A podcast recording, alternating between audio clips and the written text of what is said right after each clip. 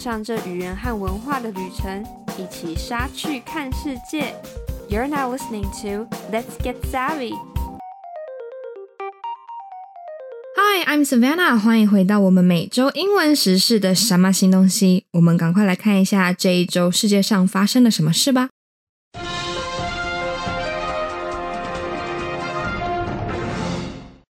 首先，四月二十号，BBC 的报道：缅甸内战，孩童在弹如雨下中丧生。Myanmar Civil War. Children perish as bombs rain on resistance. In northeast Myanmar, a military jet bombed a village where residents were gathered for a community feast. The military also used a helicopter gunship to fire at the village for 20 minutes, killing 168 men, women, and children. 在缅甸东北部，一架军用飞机轰炸了一个村庄。那里的居民正聚在一起举行社区晚宴。军方动用了一架武装直升机，对村庄开火长达二十分钟，造成了一百六十八名男女老少身亡。The attack was among the deadliest so far, and it targeted villages thought to be aligned with the resistance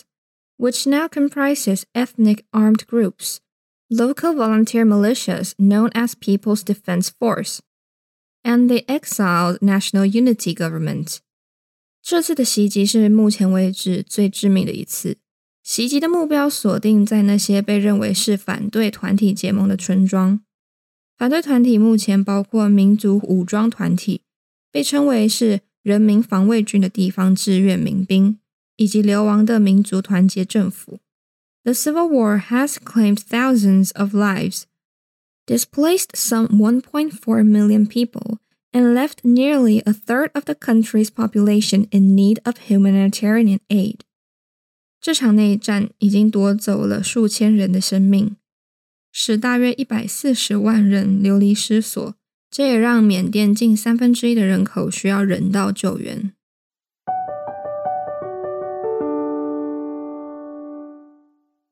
再来，我们看四月二十一号 Al Jazeera 的报道，苏丹军事组织 RSF 宣布喀土穆战斗停火七十二小时。Sudan's RSF announces 72-hour ceasefire amid Khartoum fighting. Sudan's Rapid Support Forces (RSF) announced a 72-hour ceasefire beginning at 6 a.m. on Friday which marks the start of the Muslim holiday of Eid al-Fitr. This comes amid continued heavily fighting with the army in the capital Khartoum.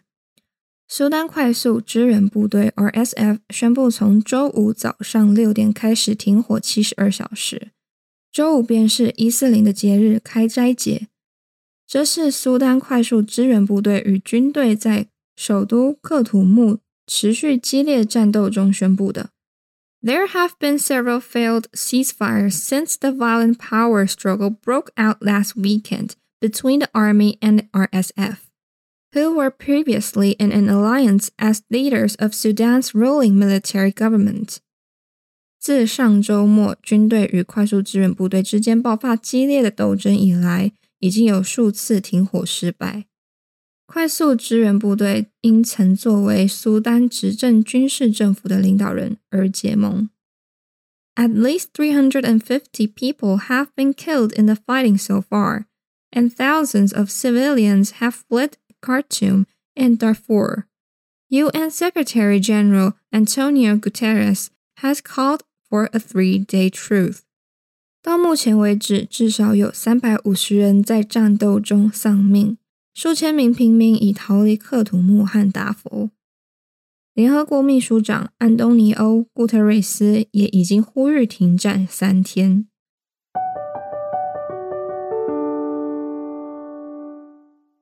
再来，我们看四月二十一号 DW 的报道：欧盟议会批准移民紧急计划。EU Parliament approves migration emergency plan. EU lawmakers have approved a number of migration proposals, including sharing the duty of hosting migrants during times of high arrivals, in an effort to reform the bloc's asylum system。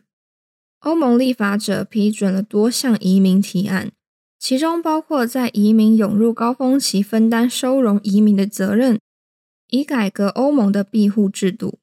The approval proposals shape the Parliament's position on a contentious migration topic ahead of negotiations with EU member states. The proposals give bloc members a year to reform their asylum system before scheduled Europe-wide elections in May 2024. 在与欧盟成员国谈判之前，批准的提案决定了议会在具有争议性的移民问题上的立场。这些提案为欧盟成员国提供一年的时间，以便在预定于 二零二四五月举行的全欧洲选举之前，改革他们的庇护制度。If an EU country is hit by a shock mass arrival of migrants, a crisis mechanism will be activated to share out the responsibility for the arriving migrants. 提案中提到，若一个欧盟国家受到冲击性的大规模移民涌入，欧盟将会启动危机处理机制来分担对入境移民的责任。OK，今天的傻马新东西就为你整理到这里啦。Thank you for listening. 如果你喜欢我们的节目，欢迎持续收听，也可以到我们的 Instagram、Facebook 来多多认识我们哦。每周二是什么新东西 What's New 的更新日，周五上架的是隔周播出的文化笔记 Culture Express 和语言笔记 Smart Lingua。每个月的最后一个周日是我们全英文的节目，这是台湾，This is Taiwan。谢谢你的收听，让我们一起 get savvy，一起杀去看世界。